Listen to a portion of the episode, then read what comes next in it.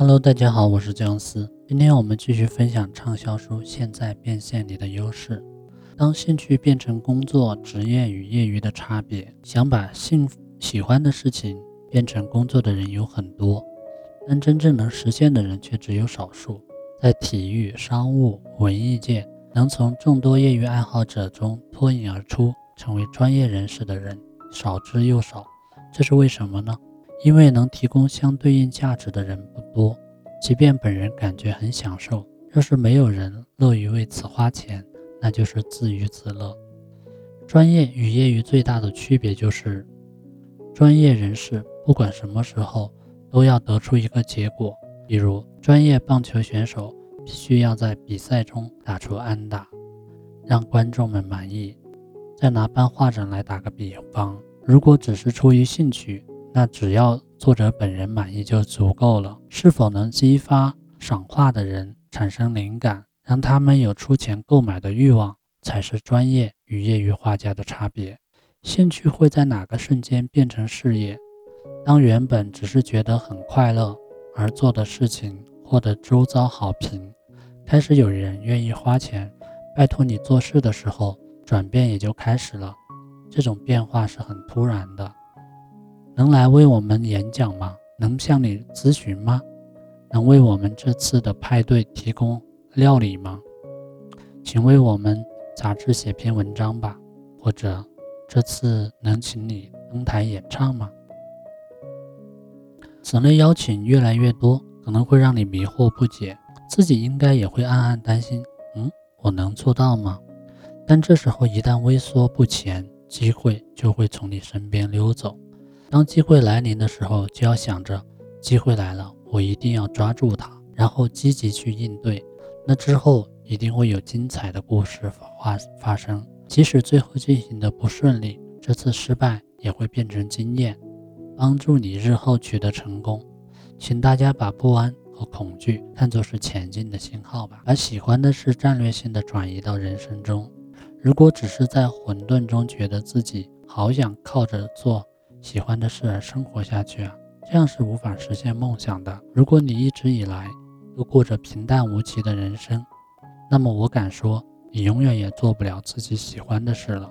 因为全世界的发达国家中，百分之九十的人到现在也没能做着自己热爱的工作。如果没有任何计划，就无法拥有做热爱之事。的环境，若是想以热爱之事为中心生活的话，就必须要进行转变，也就是转变人生观、对待金钱与工作的态度以及人际关系等。这是因为，仅仅是在利用金钱或者时间的方法上过着普通生活的人，和在热爱中生活的人有着极大的不同。那么，我们接下来就要看看哪些东西是必须要改变的。第一，人生观。最先要改变的就是你的人生观。你觉得人生就是为了享受，还是人生是一场修行？这两种观念会让你的人生走上完全不同的两条道路。对你来说，重新定义何为人生是最关键的转变。接下来再去验证工作、金钱、伴侣的意义。于你而言，人生是一场刺激的冒险，还是一场忍耐的试炼？答案不同，你遇见的人也会不同。在这一层面，最重要的转变是开始意识到，谁都可以轻易地改变人生观。第二，工作方式，做热爱之事的守则中，对待工作的想法和态度也是必须要转变的。要认识到，工作是令人兴奋、与人快乐的事情。如果你不觉得工作是最能令人兴奋的事，那就说明你的工作不适合你。要是真正做自己的天降大任，想放弃都难。就比如说我，因为太享受写书的过程，甚至到了不把手从键盘上扯下来就无法停止打字的地步。我也不是建议你和现在的工作没有共鸣就立刻转行，因为即使换了工作，也还是如此。毕竟你兴奋与否，无关工作的内容，而是心理的问题。你可以测验一下目前的工作是否能够让你满怀感激之情，又感到心情愉悦呢？但是如果你在工作中没有受到应有的尊重，职场环境又恶劣不已，那你还是尽快换个环境比较好。把喜欢的事战略性的转移到人生中，思考何为人生，对工作充满期待，愉快地利用金钱，成为获得支持的人，与家人享受高质量的时光，平衡好情绪，习得技能，不要随随便便的对待，尽可能制定具体的人生计划。三、金钱，仅靠积攒下来的存款是无法成为有钱人的，同样，只靠普通的用钱方式。也是无法实现人生质变飞跃的，有时候不得不赌一把，一口气决定我把钱花这儿了，手里紧紧攥着存折，念叨着不想输钱就无法拓展人生。去留学或者学习新东西一定会给你加分。如果你感觉什么东西好像很有趣的样子，那就全身心的去投入吧。不过对于投资，还是请谨慎对待。有很多抱着总之总之先挣点钱的心态的人。都损失惨重。钱是能带给你和身边人幸福的工具，还要请积极的去利用。第四，人际关系，靠自己喜欢的事过生活的人，其人际关系与普通人截然不同。不但存在手机里的号码数量有差别，甚至能随意打电话过去交谈的朋友数量，也比普通人多出一个零。他们就是那样受人喜欢，被人支持着。有多少人愿意全力支持你呢？靠热爱知识生活的人，交往的都是自己最喜欢的人。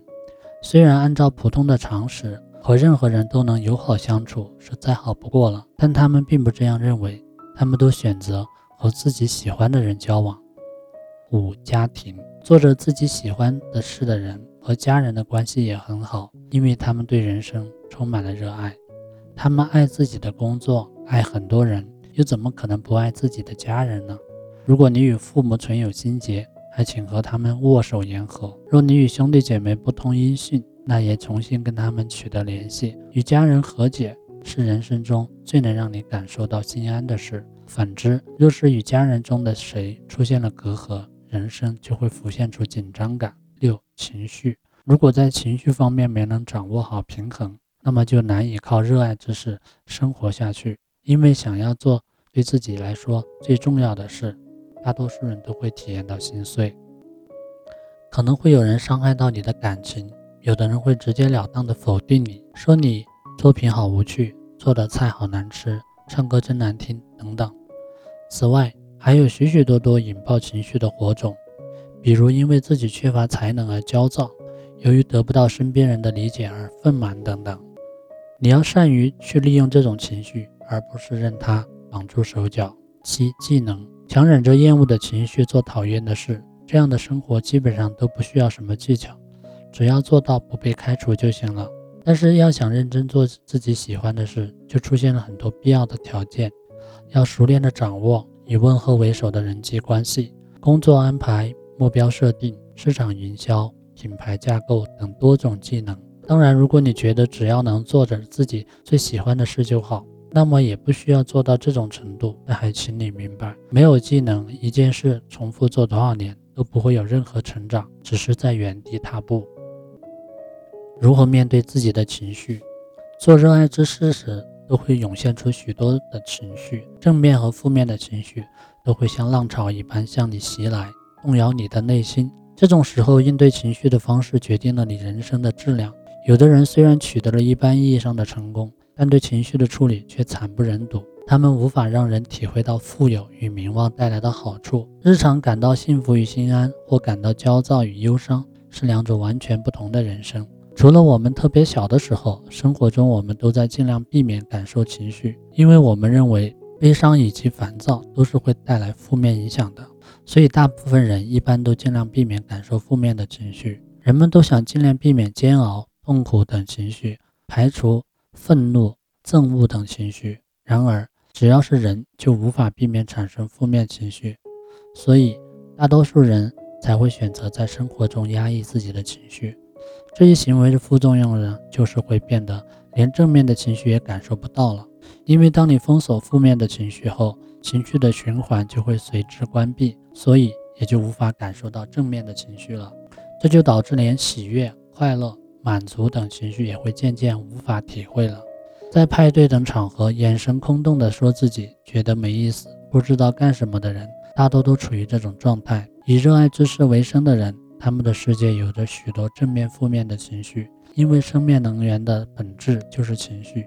接下来，我们来了解一下热爱知识为生会产生哪些情绪，主要侧重于负面情绪，因为我觉得这是我们容易忽视的部分。那么今天的内容就分享到这里。为了感谢听友们长久以来对僵尸的支持呢，我准备了一份礼物来回馈大家。价值五百九十九元的抖音运营课程，可以教会你从零开始如何做成一个拥有百万粉丝的大号。领取方法呢也很简单，是关注我的微信公众号“僵尸思维”。关注以后呢，发送关键字“抖音教程”就可以领取了。最后再次感谢大家对僵尸的支持。